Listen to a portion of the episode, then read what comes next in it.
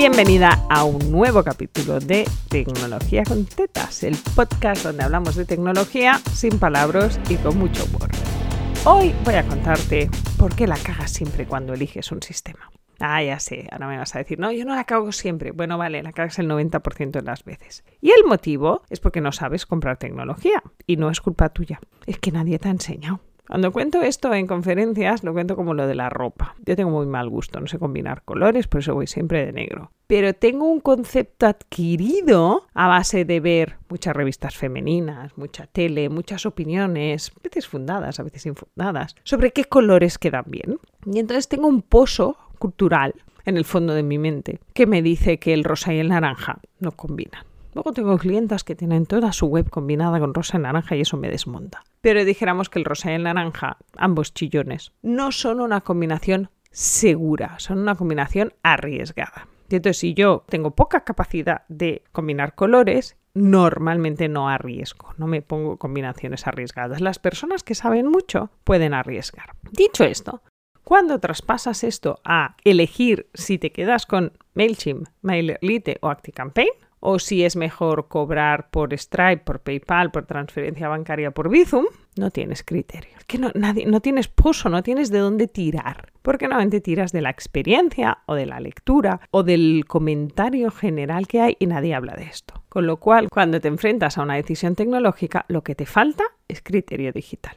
Y esa es mi misión en la vida, enseñarle a la gente a adquirir criterio digital, que es como el criterio para vestirse, que lo adquieres una vez y ya no necesitas aprenderlo nunca más, amiga.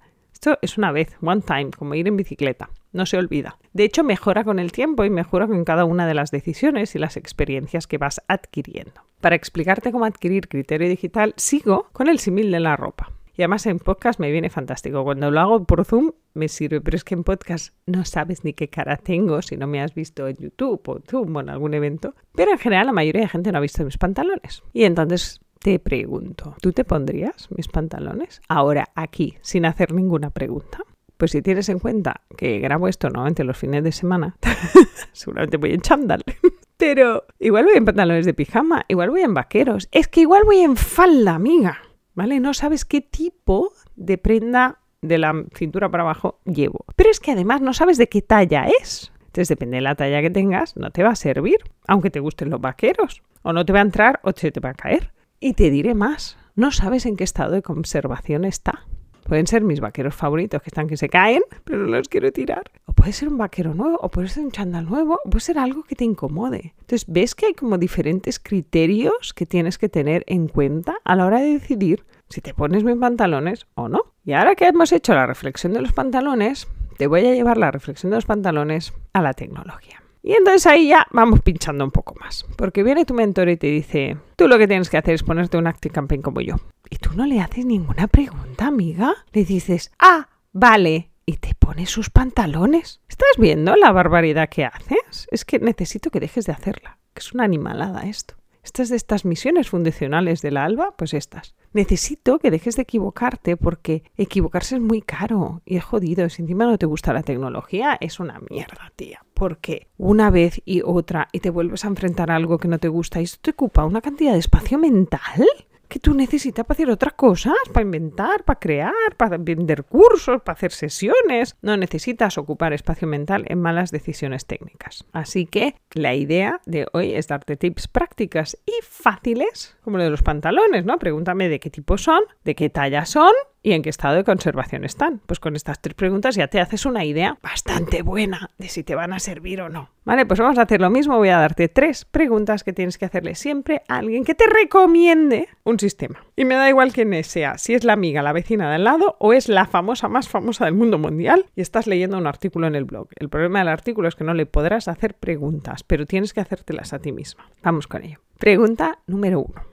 esta persona está en un nivel de madurez igual al tuyo. Es decir, sigo en el ejemplo de la famosa más famosa del mundo. Si te estás leyendo un artículo de Vilma Núñez y ella te dice yo uso tal, y tú eres Alba Delgado en 2016, que tenía 20 personas en su newsletter, tienes que saber que eso es suficiente para no ponértelo. No lo necesitas. No estás en ese nivel evolutivo. Si alguien que tiene un equipo de seis personas te dice, uy, a mí Asana me va fabuloso. Y tú eres una sola persona en tu tercer año, seguramente lo que a ella le va bien a ti no te va a ir bien porque no tenéis nada que ver. Sí, el nivel de madurez empresarial importa y siempre tienes que comprar aquello que está de acuerdo con tu nivel de madurez. Pregunta número dos que deberías hacerle a la persona que te está recomendando el sistema. Y esta es chunga, ¿eh? pero es jodida, pero buena. Le preguntas, ¿pero tú lo usas todos los días? Y entonces te miran con cara de, bueno.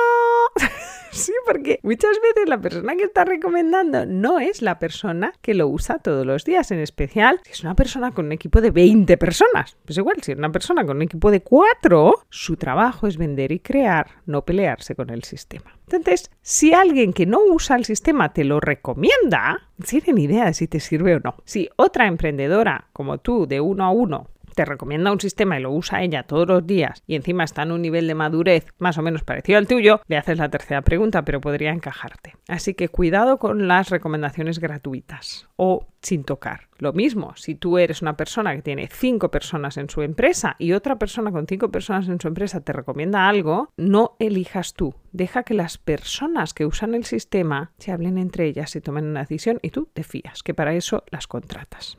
Pregunta imprescindible número 3. ¿Te sale rentable? Porque anda que no tenemos sistemas que pagamos y no nos salen rentables. En mi casa no, porque intento hacer maricondo digital al menos una vez al año. Pero muchas veces me encuentro empresas absolutamente sobredimensionadas de sistemas. ¿no? Tienen más de lo que necesitan. De hecho, lo que deberían hacer es tirar en vez de poner. Así que, en conclusión, si alguien te hace una recomendación tecnológica, pregúntale en qué nivel empresarial está, si tiene equipo, si no tiene equipo, si es su primer año, su tercer año, su quinto año. Si te atreves, pregúntale cuánto factura, porque hay gente que lleva seis años y sigue facturando 20.000 euros. Entonces, a nivel de madurez, la edad de la empresa no siempre te ayuda. Pregúntale si lo usa todos los días, porque esto te da un criterio súper claro de si esa recomendación es interesada, es detallada o es porque sí. Y pregúntale si el sistema que tiene le está ahorrando tiempo, porque para ponerte un sistema que te dé trabajo y no te ahorre tiempo, pues para eso no te lo pones, my darling. Te voy a dar un ejemplo de cuando estas tres preguntas no han sido usadas, ella me deja usarlo. Pero esta es una alumna del curso beta de mecánicas que cuando hablábamos de sistemas de facturación me dijo, yo facturo en cuenta simple. Le dije, ¿y tú para qué facturas en cuenta simple? Me dijo, porque mi mujer factura en cuenta simple. dije,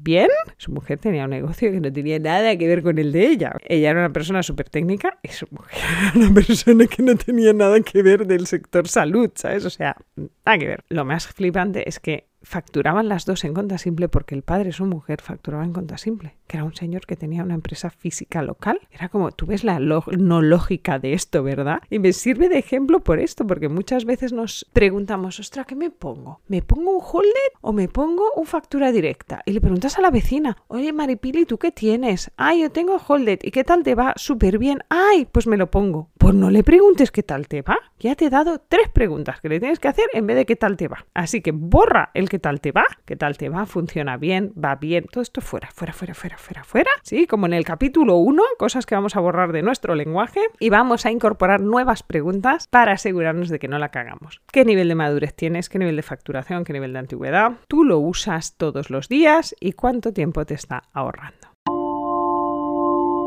Espero que te sirvan las tres preguntas para hacerlas siempre que alguien te haga una recomendación tecnológica. Y nos oímos la semana que viene en un nuevo capítulo de Tecnología con Tetas, el podcast donde hablamos de tecnología sin palabras y con mucho humor.